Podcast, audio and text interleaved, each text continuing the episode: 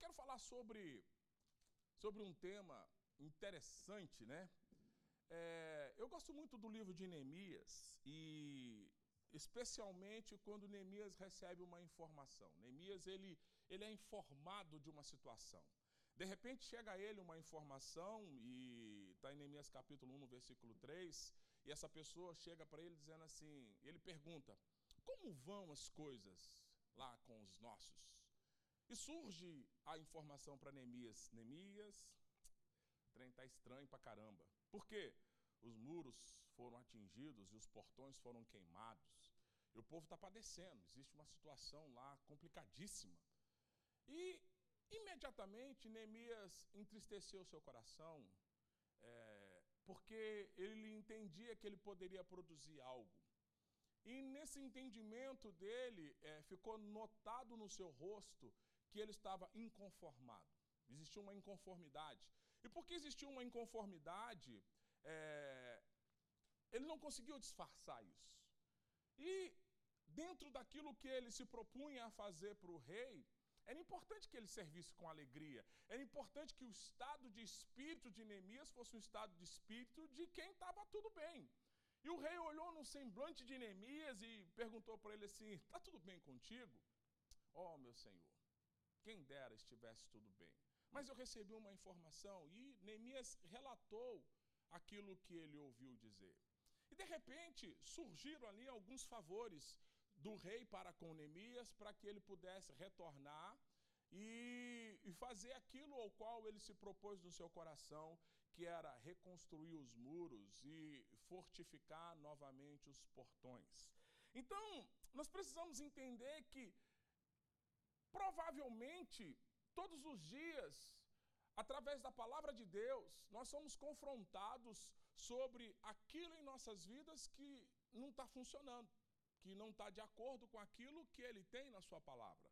Porém, contudo, talvez o que não esteja acontecendo conosco é uma inconformidade, ou seja, um desejo no meu coração de reconstruir aquilo que está fora de posicionamento, de produzir de volta aquilo que está fora de, de, posicionamento.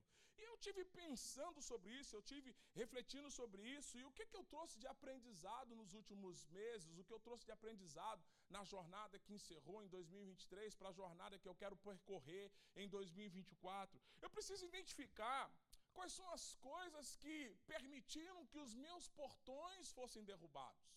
Quais foram as coisas que tiveram acesso à minha vida de alguma maneira? Quais foram as coisas que tiveram acesso à minha vida de alguma forma? E, e de alguma maneira eu permiti que esses portões fossem atingidos ao ponto de serem derrubados. Então, e eu não costumo lembrar do meu sonho. A minha esposa disse que o meu sono é um sonho, sono mais perturbado da vida. Pensa num sono perturbado. Como assim? Ela diz, diz ela, eu nunca vi porque eu estou dormindo, que eu converso a noite toda. Né? Ela fala para mim bem assim: Você conversa a noite toda. Como assim que eu converso? Você conversa, você canta, você prega, você disciplina as pessoas, você fala os nomes das pessoas, você conversa a noite toda. E eu falo, conversa sua. Por que você não dorme? Não, porque você me acorda conversando e eu penso que você está conversando comigo e você está dormindo. Então, mas normalmente eu nem lembro de sonhos, eu não tenho pensamentos. Eu acordo de manhã e eu não lembro se sonhei, se falei, se conversei, o que que fiz durante a noite, mas a minha a minha apontadora ali faz assim: "Eita, essa noite deu trabalho, hein? Nossa, mas como você conversou?"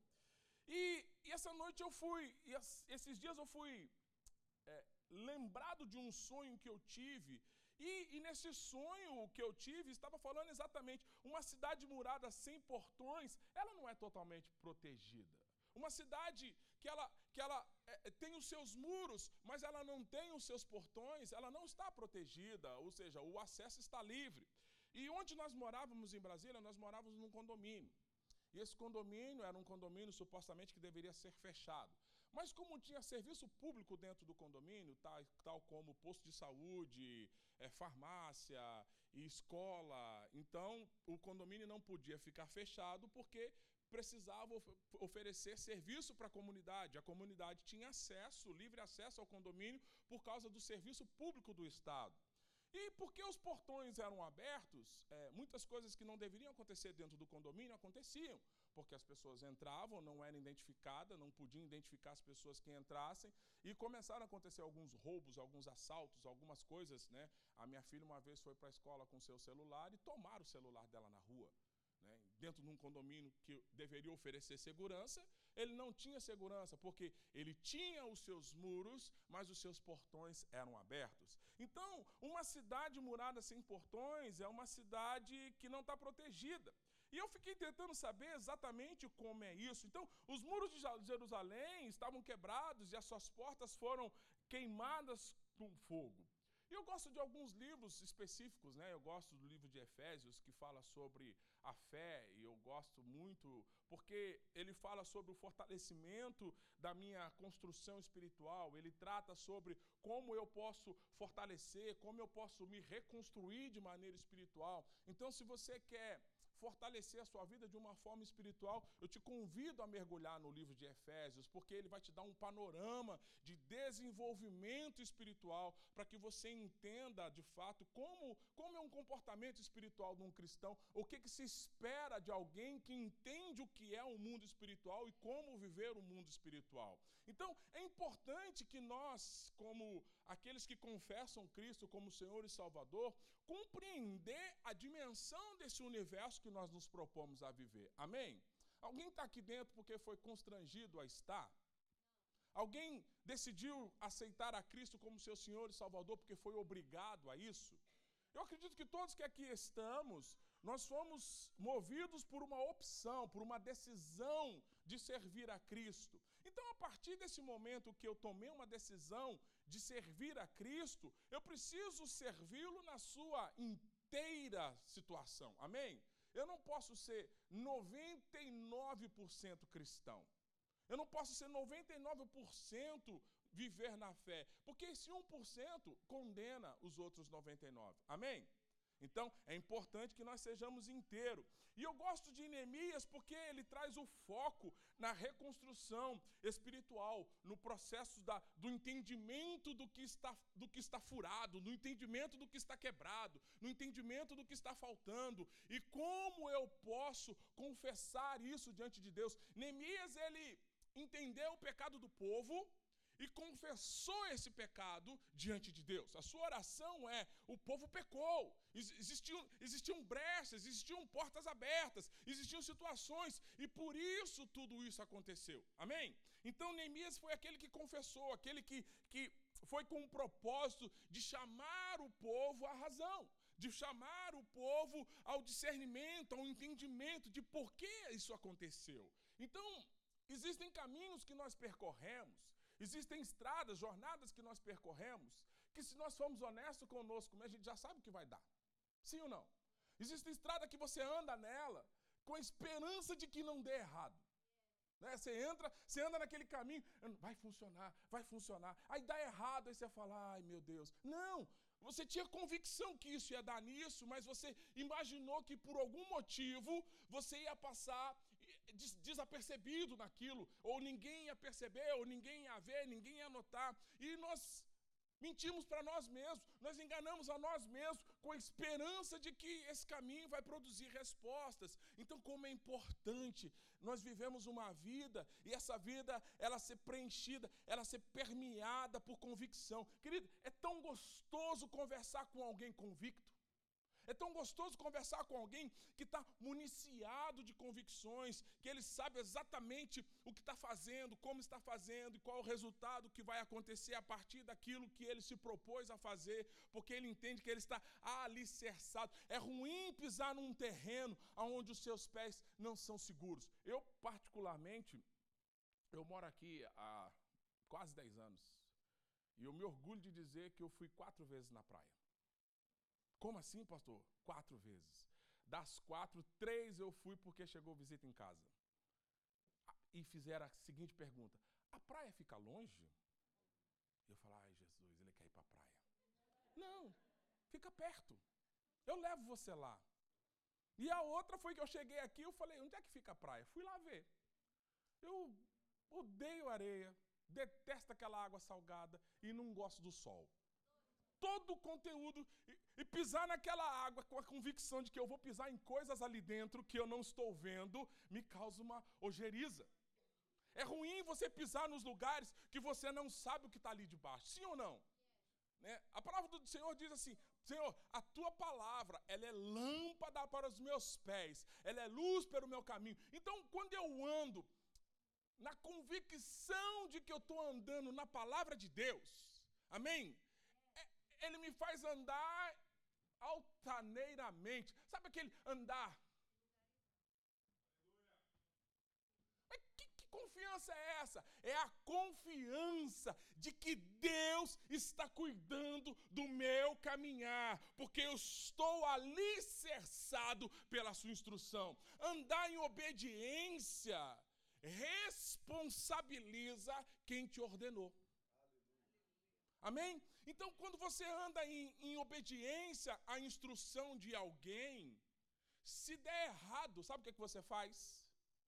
Você retorna a quem te deu a instrução. Deus, não estou aqui como um reclamão, não. Mas, segundo a tua palavra, estou conversando com Deus no diálogo dele. Deus, segundo a tua palavra, e aí Deus fala assim: fale-me mais da minha palavra. Como se eu não conhecesse, André. Me fale, me fale sobre a minha palavra. E é gostoso você dialogar com alguém no conteúdo dele, sim ou não? Você conversar com alguém naquilo que ele conhece, naquilo que ele tem expertise, você, você consegue conversar e os assuntos são longos. Você está falando com um pintor sobre pintura, ele vai falar por horas com você sobre o tema, sim ou não? Você vai conversar com um profissional de eletricidade sobre a eletricidade, ele tem assunto por horas para falar e para te explicar. Não, não é assim não, você está errado. E você escuta a instrução e você fala, né, ele é um especialista. Então, falar com Deus sobre a palavra dele é importante, sabe por quê? Porque ele nos dá o retorno. André, deixa eu te contar. Talvez você tenha lido e não tenha entendido. O que eu falei não é exatamente isso que você está falando comigo. Então, me tornar um, um, um, entendedor da palavra de Deus, me faz com que eu tenha argumentos e também tenha ouvidos para ouvir se o que eu ouvi foi correto. Amém? Para eu não ficar trazendo para mim pensamentos que não foram pensamentos que Deus tem a respeito daquele tema. Amém? E eu preciso compreender isso. Isaías 60, no versículo 18, a palavra do Senhor diz assim: Os teus muros chamam-se salvação e as tuas portas louvor. Então, os muros, os muros são é Deus. Os muros é Deus. Deus ele, ele diz que vai me guardar, Deus ele diz que vai me proteger, Deus ele diz que vai cuidar de mim, Deus ele diz que tem planos para mim que eu nem sei. Ele, Deus diz que os caminhos dele são mais altos do que os meus. Deus diz que ele me amou antes que eu pudesse amá-lo, ele me escolheu antes que eu pudesse escolhê-lo. Ele me plantou junto a ribeiros de águas para que eu dê fruto e o meu fruto seja algo permanente. Deus ele, ele se envolveu comigo de tal forma. Deus amou o mundo de tal maneira que ele entregou entregou o seu filho para que todo aquele que nele crê não pereça, mas tenha vida eterna. Então Deus tem um projeto para a minha vida de salvação. Não é apenas me remover, a salvação não é apenas me remover de um lugar, mas me remover de um lugar e me lançar para o meu destino é me tirar da onde eu estava, da crise que eu estava enfrentando, do ambiente que não era salutar, do ambiente que não era saudável, e me levar para viver o seu propósito. É tão bom você ter autoridade para falar sobre os temas. É tão gostoso. Talvez você não tenha um conteúdo vasto. Eu estava conversando com alguém outro dia e. Ah, pastor, mas para mexer com esse negócio de, de pastoreio, ou de. tem que ter muito conhecimento. Eu falei, querido, se você conhecer os dez mandamentos, você já é pastor? Como assim? Se você conseguir falar para alguém que está mentindo, não mentir. Se você falar para alguém que está roubando, não roubar. Se você falar que alguém que está traindo, não trair. Se você falar que alguém que está matando, não matar. Se você falar que alguém que não está honrando, começar a honrar, você já consegue pastorear. E aí você vai entrando nos versículos que se auto se explica. Amém? Eu tenho dificuldade com algumas questões. Ai, pastor, eu leio a Bíblia e não entendo nada. Eu falei, é, mas você comprou a Bíblia no seu idioma? Sim. Ué, como é que você não entende?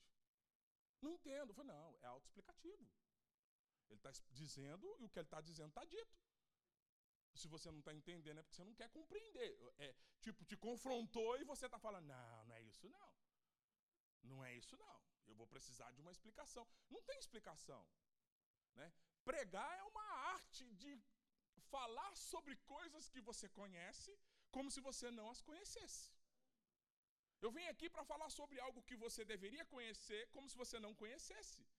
Porque tecnicamente deveria saber sobre o tema. Né? Não é isso que nós somos? Nós somos crentes, lavados, remidos pelo sangue do Cordeiro. Nós somos aqueles que vivem uma vida em Cristo. Se eu vivo uma vida em Cristo, eu preciso saber quem é Cristo. Não é isso? Se eu vivo uma vida em Deus, eu preciso saber quem é Deus. Se eu vivo uma vida empoderada pelo Espírito Santo, eu preciso saber quem é o Espírito Santo. Pronto, matei, matei a charada. Se eu vivo uma vida em Cristo, não sei quem é Cristo. Se eu vivo uma vida em Deus, eu não sei quem é Deus. Se eu vivo uma vida no Espírito Santo, eu não sei quem Ele é. Que raios de crente sou eu? Que, crente sou eu? Meia bomba? Andando com o freio de mão puxado e o carro pi, pi, pi, pi, pi. E você não está conseguindo viver a essência da verdade. Ah, eu leio e não compreendo. Não, você lê e entendeu. O que você não quer é aplicar isso na sua vida.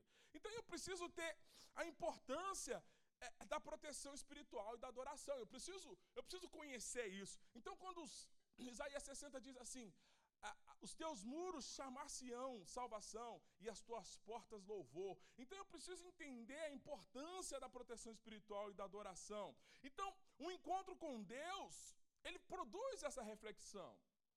Apóstolo Paulo, quando ele ainda conhecido pelo seu nome de Saulo, que continua sendo Paulo, porém ele teve um encontro que marcou a sua vida. E esse encontro que marcou a sua vida, nos primeiros três dias, gerou uma dependência absurda. Uma dependência por quê? Porque ele não enxergava. Durante três dias ele precisava ser conduzido. E para ser conduzido, ele precisava estar atento à, à, à direção. Ele precisava estar atento ao que, o que ele estava ouvindo depois da sua cegueira. Porque se ele não obedecesse às instruções, ele não teria de volta a sua visão que lhe era tão cara.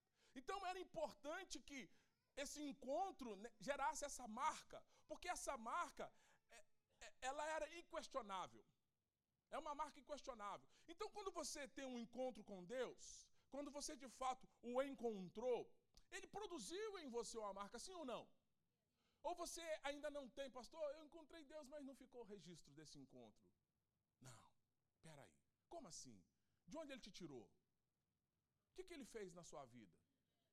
Quais foram as ações de Deus na sua vida, de como você era antes de como você é hoje? Isso são marcas. E essas marcas é que vão me fazer crescer de maneira espiritual, amém? Está me entendendo hoje? Então, eu preciso ter a, saber da importância da palavra de Deus na minha transformação pessoal. Então eu não posso ter uma vida de transformação, eu não posso ter uma vida de sobrenatural, eu não posso. O que é sobrenatural? É além daquilo que é natural. Uma vida natural é a vida que nós já tínhamos, sim ou não? Nós estamos aqui porque queremos ter uma vida além daquilo que é comum, além daquilo que é igual para todo mundo, além daquilo que é a mesma coisa. Eu quero viver respostas que estão no céu aqui na terra. Eu quero ter experiências que produzem. Eu sinto falta daquele reloginho que dedura o meu tempo lá, lá em cima. Jesus dos crentes, ele andou ligeiro.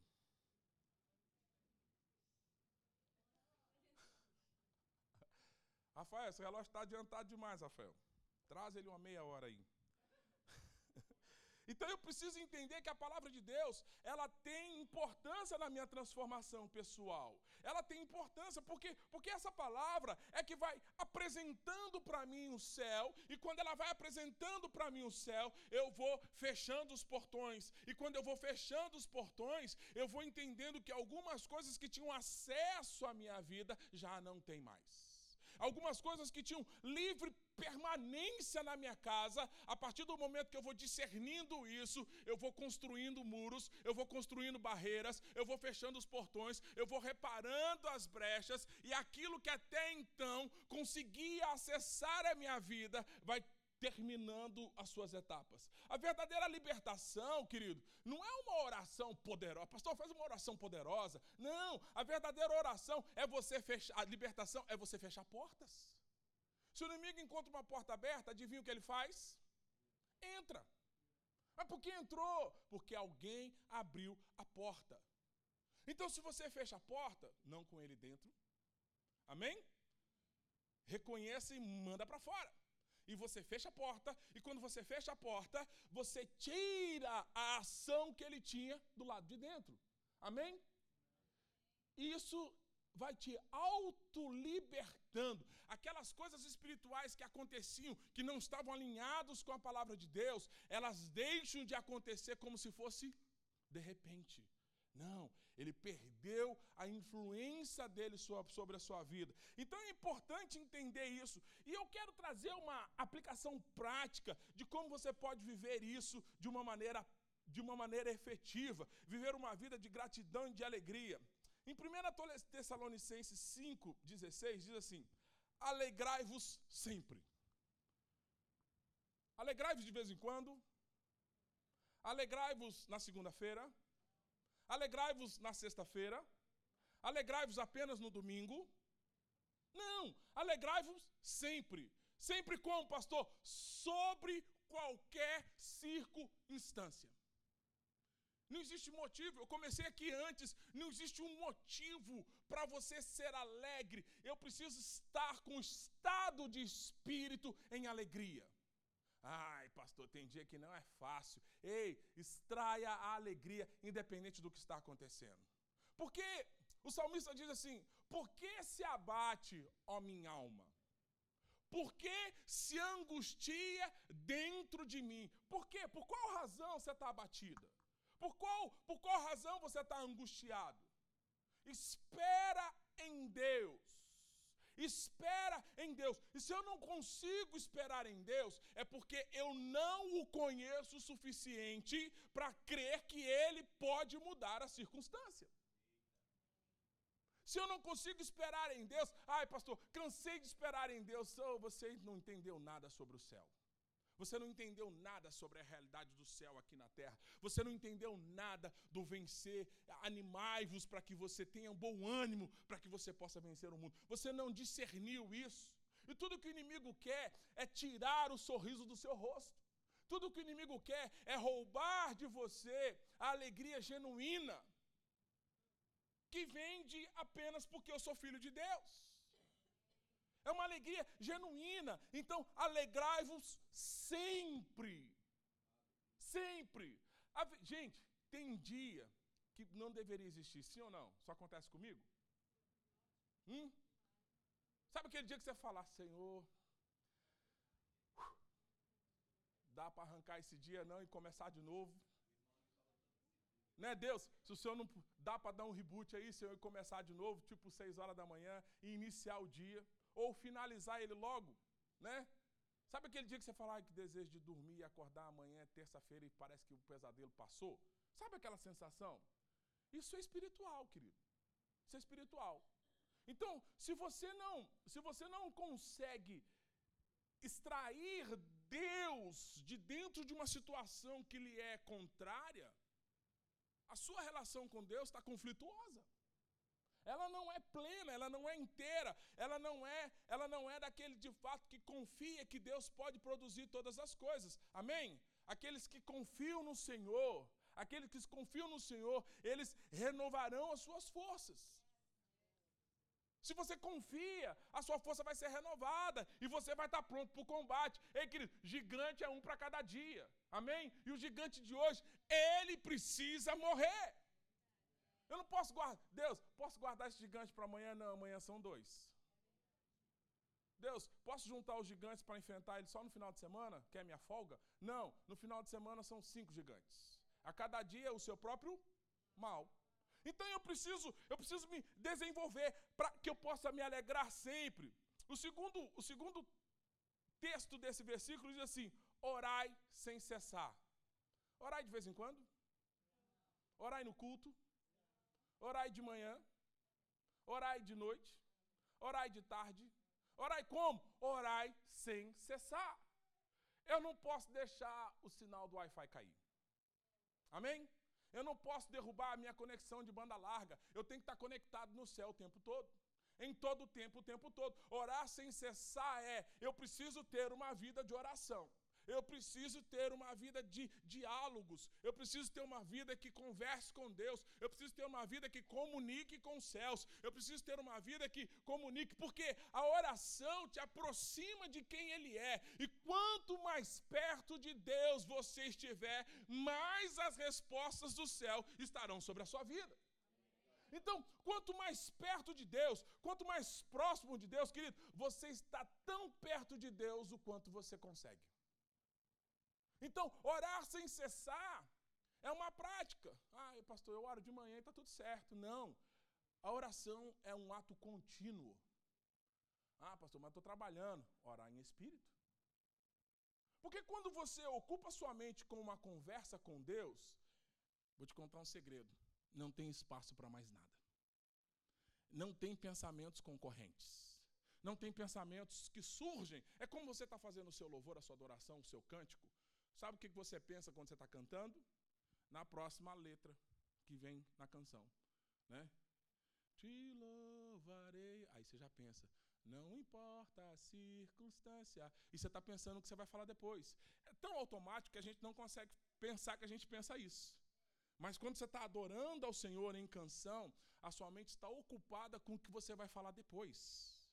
O orar sem cessar é um ato contínuo que não é interrompido em momento algum. E tudo que o inimigo vai fazer é distrair você com o propósito de que você cesse a sua oração. Amém? Então, é importante orar e orar de maneira contínua, porque eu vou fechando os portões e eu vou construindo algo. Gente, e à medida que você vai construindo algo, vai produzindo uma satisfação. Sim ou não? Quando você começa a construir algo, quando você começa a colocar um plano em ação, e você começa a ver esse plano em execução, você começa a ver esse plano fluindo, você é tomado por uma, um, um, um bem-estar porque você está produzindo algo. Você é tomado por uma sensação de que você está construindo algo, que você está tá fazendo algo, e você começa a ver o formato daquilo, você começa a ver que aquilo está começando a ganhar uma, uma dimensão, uma proporção, uma resposta, e você é tomado de um sentimento, uma motivação, e essa motivação ela vai ocupando espaço no seu coração, de maneira em que você começa a ficar contente com aquilo que você está fazendo. Amém? Então isso é construir com alegria. E esse texto termina em tudo dai graças. Pastor do céu, dai graças por tudo? Sim, cinco pães e dois peixes, cinco mil homens, sem contar mulheres e crianças, doze cestos para cinco pães e dois peixes, doze filas organizadas com as pessoas sentadas esperando o pão que foi prometido que teria. Amém? Gente, vocês se sentam aí, se organizam, por quê? Porque eu vou servir comida para vocês. Servir comida? Sim, sim, Jesus mandou vocês se sentarem, que nós vamos providenciar lanche para todo mundo. Todo mundo quem? 5 mil, 6 mil, 7 mil, 8 mil? Quantos, quantos, quantas mil pessoas? Sabe Deus quantas mil pessoas tinha ali? 5 mil estava na conta, homens. Fora mulher e criança. Porque o menininho que trouxe cinco pães e dois peixes, ele estava lá. Sim ou não? Então, se a gente não conseguir discernir isso, o que, que a gente vai fazer? A gente vai reclamar. A gente não vai conseguir, a gente não vai conseguir dar graças. E Jesus, quando ele pegou aquele pão e aquele peixe, quando ele partiu, ele falou: graças. Talvez os discípulos assim, graças pela vergonha que vamos passar.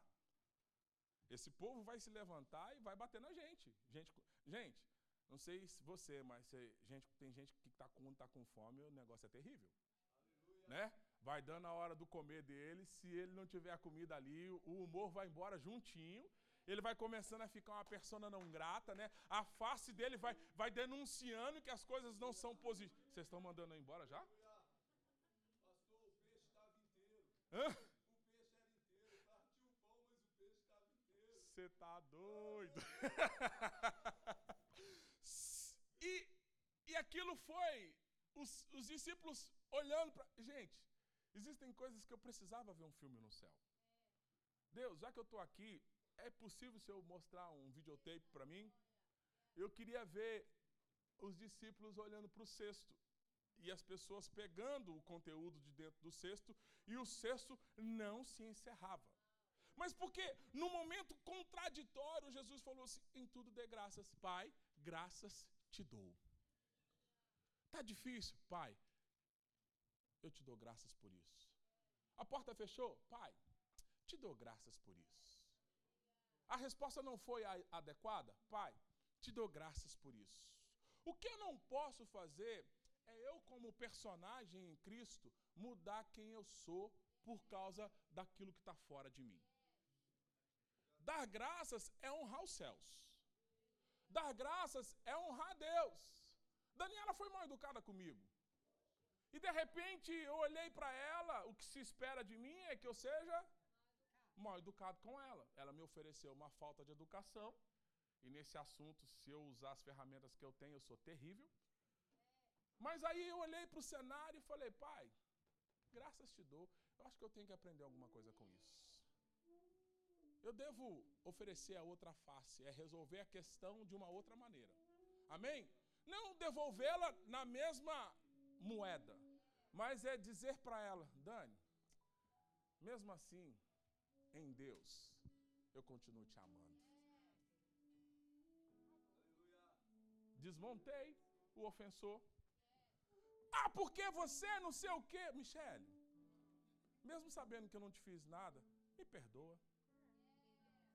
Me perdoa. Me perdoa. Sai mais barato, sim ou não?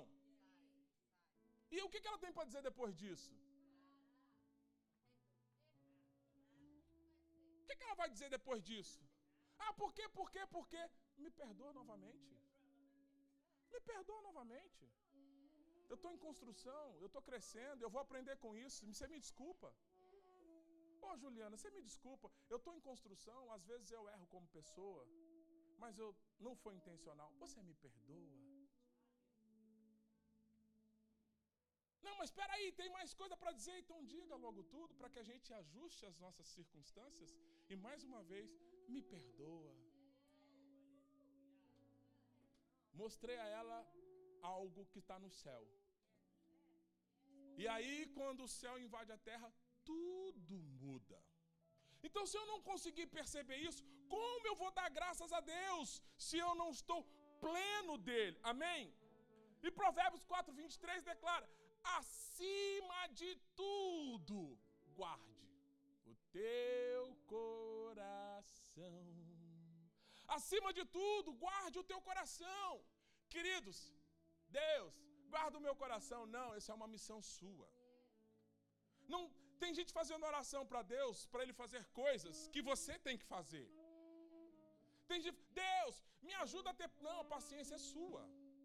Faz parte do fruto do Espírito que deveria manifestar em você como nova criatura. Ah, Deus, me dê tolerância. Não, se a sua comunhão com o Espírito não está gerando isso, significa que a sua comunhão é inválida. Lê lá Gálatas 5,22, vê quais das coisas não estão acontecendo ainda na sua vida. Bondade, domínio próprio, paciência, temperança, longanimidade. Alguém longânimo é alguém demorado. Vê o que. Deus, essas ferramentas não estão aqui. Aí Deus está falando para você assim: então construa uma relação com o Espírito, porque esse é fruto dele. Se você estiver nele, com ele, relacionado com Ele, isso vai ser natural na sua vida. Querido, eu não sou esse docinho de coco que vocês veem aqui em cima, não. Nossa, o pastor parece tão paciente. Ei, eu em Deus, eu sou tudo isso. Fora dele, não queira me conhecer. Credo, pastor, brincadeiras à parte. Mas nós somos assim. Deus diz que na nossa essência a maldade está lá. Mas o Espírito veio para isso, para nos redimir, para nos tornar uma nova criatura, para manifestar o Espírito de Deus em nós, Cristo em você. Não é Cristo no seu próximo. Ah, Cristo não está em você. Mas se não está nele, não está em mim, quem nós somos? Então, eu preciso que Cristo esteja em mim para que a glória dele seja manifesta. Ei, revele a face de Cristo em você.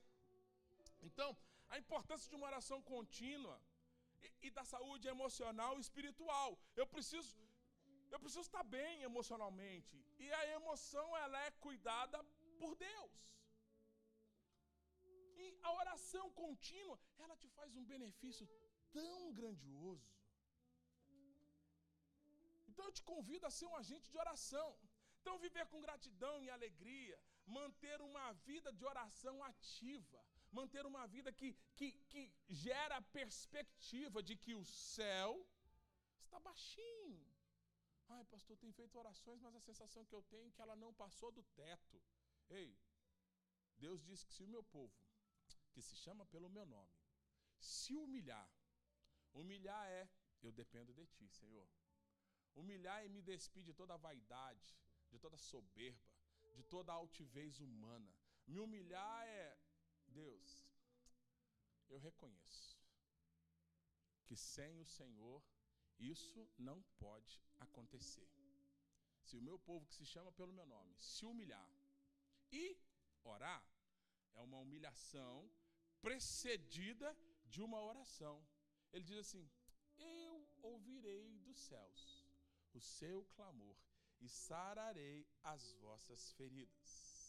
Então, nós temos que estar despertados para o privilégio que nós temos para influenciar o mundo através de uma oração. Nós temos que nos despertar pelo privilégio de reconhecer em nós, a partir da revelação da palavra, o que, que aconteceu com os meus portões? Por que, que os meus portões estão derrubados? Por que, que eu estou tendo acesso? Por que, que tanta coisa ruim está tendo acesso à minha vida e por onde está entrando isso? Talvez seja a hora de você refazer os seus portões. E Neemias, ele chamou cada um e disse assim para eles: Olha, eu vim aqui com um propósito. Que propósito? Nós vamos reconstruir os muros. Porém, cada um vai fazer o seu trabalho diante da sua porta. Cada um vai cuidar da sua porção diante da sua porta. É o que você está vendo que você vai reconstruir. É o que está diante de você que você vai reconstruir. Não é para se preocupar com a reconstrução do outro, não é para olhar para aquilo, para a pressa que o outro está fazendo dele, mas você vai se empenhar para reconstruir a sua porção. Trouxe a responsabilidade. Você quer que o cenário mude? Reconheça o que você precisa reconstruir nos seus portões. Por onde o acesso está chegando? Por onde essas coisas estão acontecendo? Por onde? E em nome do Senhor Jesus, faça isso com alegria, faça isso com louvor, faça isso glorificando, jubilando, faça isso salmodiando, faça isso celebrando, faça isso com alegria, faça isso com gratidão, faça isso dizendo: Senhor, em tudo dai graças. Porque esse mover, querido, que vence o mundo.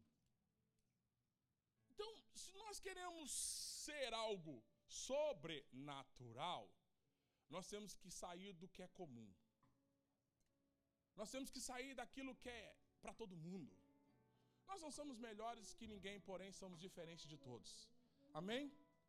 E nós temos que sair daquilo que é comum, daquilo que é normal para todo mundo. Para mim não é normal. Ah, pastor, todo mundo. Eu tenho um problema com todo mundo faz.